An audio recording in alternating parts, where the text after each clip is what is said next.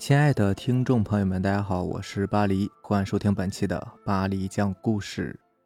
咱们今天晚上要分享的第一篇故事呢，名字叫做《夜里在卧室看见鬼》，作者燕子。那是几年前的一个晚上，我还没有结婚，有的时候有点燥热，晚上大约两三点钟就醒了。我发现床对面有个东西在恍惚，我就下意识的看了一眼。就发现有一个一人多高的白色物体在晃动，我本来以为是家里的落地扇在摇，但是我在黑暗中一想，不对劲儿啊，因为我的房间里面只有一个小台扇，它此刻正在我右手方向的小板凳上，而落地扇呢是在我隔壁父母的房间里。我在黑暗中凝视着它，家里似乎没有任何一样电器和这个东西有关，因为我是近视眼。过了一会儿。我才看清楚，那是一个白色的骷髅，正迎头面对着我，而且骷髅好像是笼罩在一个白色的光之中，又好像是骷髅本身折射出来的淡白色光线。骷髅的头部却在有规律的摆动，从左到右，然后再回过来，从右到左，没有任何的声音。我心中有些恐惧，但是因为父母就在隔壁，所以我也不至于失声尖叫。我试着闭上眼睛，想等这种错觉过去，但好几次我都发现它仍然还在原地。过了好长时间，大约有十几分钟，才发现它消失了。去年我在工厂里面值班，因为厂里放假，我们都在门口聊天和保安、后勤说了一下我的故事。大家听了之后呢，也没有别的反应。过了几天，保安好几次遇到我，都想把我拉过来说什么事儿。但每次我都是因为忙没有顾过来。终于有一回，他把我拦住了，好像要和我分享一个事情。他讲到他年轻的时候，曾经在生产队的牛棚里边住过。一天深夜，他起床要撒尿，出了牛棚的门，就看到门外边有一个东西。本来他认为是他同伴夜里来找他玩，但是尿完才发现，那个东西和我说的几乎一模一样，是一个站着的。白色骷髅。下面这个故事叫做《老太给的玉佩》，作者贺丽君。李家村的阿玲，一个月前嫁到十里地外的王家湾。王家湾背靠青山，三面环水。这天晚饭后，阿玲的丈夫李海波从外面喝酒回来，小两口因为一点小事儿拌了嘴。阿玲一气之下出了门。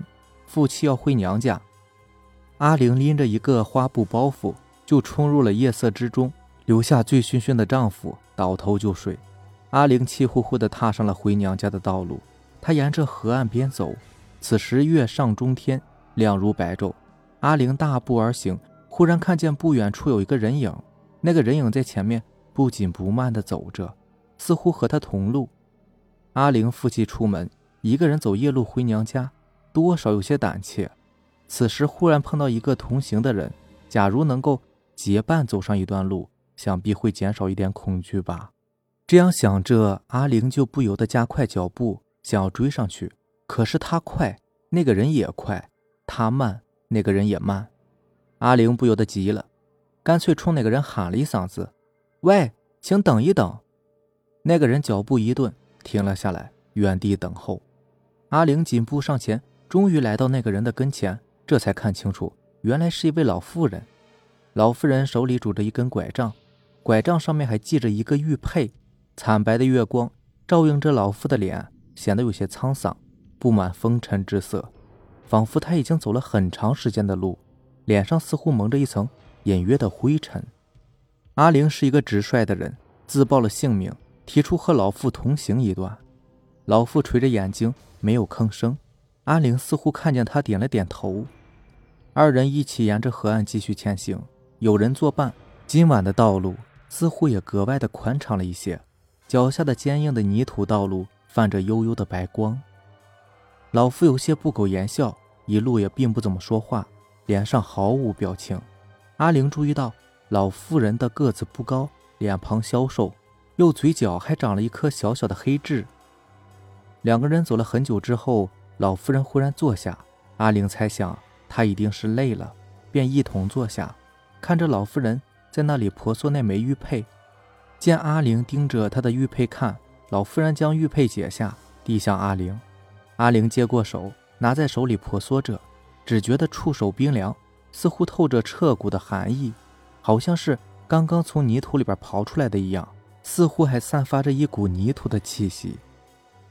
由于晚饭的时候喝多了汤，阿玲忽然觉得有些尿急，提出让老夫人等她一下，她自己要去附近方便一下。临走时，阿玲还不忘将玉佩递还给老妇人。路的右手边是河沟，左手边就是茂密的灌木丛。阿玲钻进黑黝黝的灌木丛中，片刻后出来，就发现老夫人已经不见了。阿玲举目四望，只见道路上空荡荡的，只有一枚玉佩。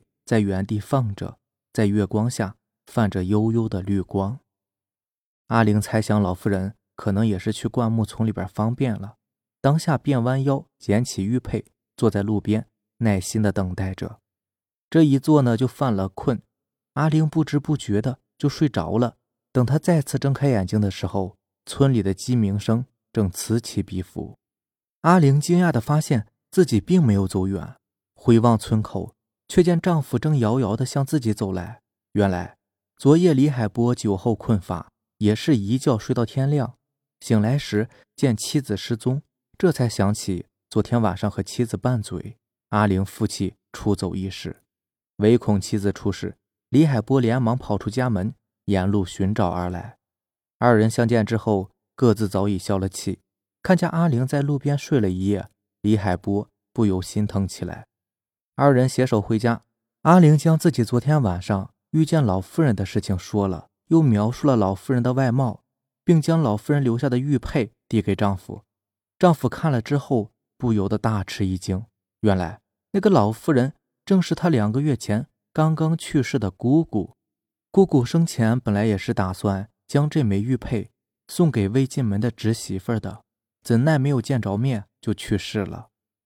而今姑姑离开人世。一定是他在天有灵，依然心系晚辈，这才在夜晚相赠玉佩，并照顾了一夜离家出走的阿玲。啊，今天这两个故事都是比较短篇的小故事啊。那么接下来咱们再看两篇听友给咱们分享的小故事。第一个故事呢，是由咱们的听友忘旧给咱们分享的。大概是在我十三岁那年，我的一个姑姑，记得那一天呢，天很暗，但是没有下雨。我姑姑在我们家里打扑克，突然姑姑的丈夫打电话给她，他说话的声音醉醺醺的，我隐隐约约听见他说：“喂，你快点叫我们的儿子回来，我快要死了。”当时我们认为他可能是喝醉了，瞎说的，并没有多在意这件事情。后来到了晚上。姑姑就在我们家睡下了，第二天一早才回的家。可当她刚回家后不久，就打过来电话跟我们说，她丈夫真的死了。当时我就感觉不太敢相信，莫非一个人临死之前真的能够感知到吗？对，大概率应该是能的吧。我见过不少这样的情况，都是知道自己大限将至，于是赶紧安排后事。其中就包括一些年纪不大的人，除了意外死亡的，其他时候呢，确实很多人都会有一些征兆的。对，确实会有的。下面咱们这个故事呢，是由咱们的听友泰日给咱们分享的。老爷是一个典型的农村形象，勤勤恳恳、任劳任怨的工作者，凭借着为人朴实的特点，在早些年呢。就当上了村里的会计，这一切的开始啊，都要从去镇上开会的一次经历说起。这天一大早，老爷便早早的起床赶路。本来一切顺利的开完会，可就在往家里走的路上，便觉得腿脚无力，头昏眼花。回到家就躺在床上睡着了。第二天中午，姥姥见老爷迟迟没有醒过来，便去叫他起床。老爷睡眼朦胧的醒过来。质问姥姥：“这么早叫我起来干嘛？”姥姥一听就惊到了，一辈子的老农民怎么突然开口说普通话了？想必多半是鬼上身了吧？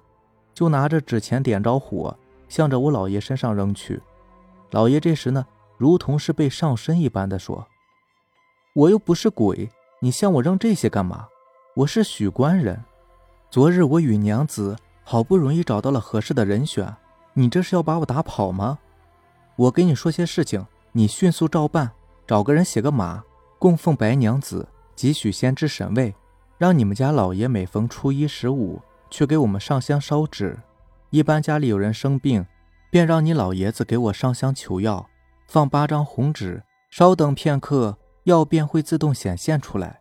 倘若药为黑色，则这个人已经是病入膏肓，没有治愈的可能。姥姥听完之后也是大吃一惊，突然看到老爷好像是苏醒了一样，就把刚才的事情讲给老爷听。老爷听完之后呢，不屑地说：“我才不会相信这些东西呢。”过了一些日子，老爷身体丝毫没有变化。照样是每天下地干活姥姥也就不再担心了。转眼间就到了这个月的十五号，老爷当然是没有去上香烧纸的。这一天刚一过，老爷便开始觉得难受发烧，找了好多医生，拿了药，打了针都没有用，实在不行就去找了一位阴阳先生看了一下。先生一看就说：“人家让你信什么，你不信。现在好了，拿个绳子把你捆起来，看你怎么动。”回家以后，老爷也是抱着试试的态度去给许仙上了一炷香。上完之后，便觉得浑身轻松，第二天就完全好了。自此，老爷也开始信起了这个。恰逢六九年发生的大洪灾，凭借着这个，老爷也医治了不少人。又过了一些日子，老爷说：“以后啊，就不做这个了。每天从早上到晚上都不停的有人，家里的庄稼都管不了了。从此以后。”老爷便只给家里人看些小病，对外呢也不再看病了。哎呀，我要是能碰见这么个事儿多好啊！我最近身体就是很不舒服，这两天我就一直想说呢，要是能碰见个有本事的游方郎中，那该多好啊！让你老爷爷给我求点药吧。哎，不过这个故事呢，有点像，有点像我的一个表哥。我表哥呢，他就很奇怪，他会给人算命什么的，但是他从哪儿学的这个本事呢？其实说起来啊，他没有学过这个本事，他是他原本的工作是一名理发师，对，就是开理发店的，然后也纹身，对，他的小生意做还做的还挺大的，美容美发纹身都做，然后他呢，就是好像是一夜之间突然就学会了。这种看事儿的本领，对。但是他看事儿，你说准不准呢？我也不知道，没让他看过。但是有好多人找他去看事儿，然后，呃，他凭借这个东西，就凭借这给人家看事儿，还发财了呢。对，现在家里边生活条件特别好，挺有钱的，有不少的有钱人找他。其实想想真是奇怪，这怎么有钱人越有钱越信这些呢？行吧，那以上就是咱们今天晚上要分享的故事了。如果喜欢咱们的节目呢，就点个订阅吧。那让咱们明天见，拜拜，晚安。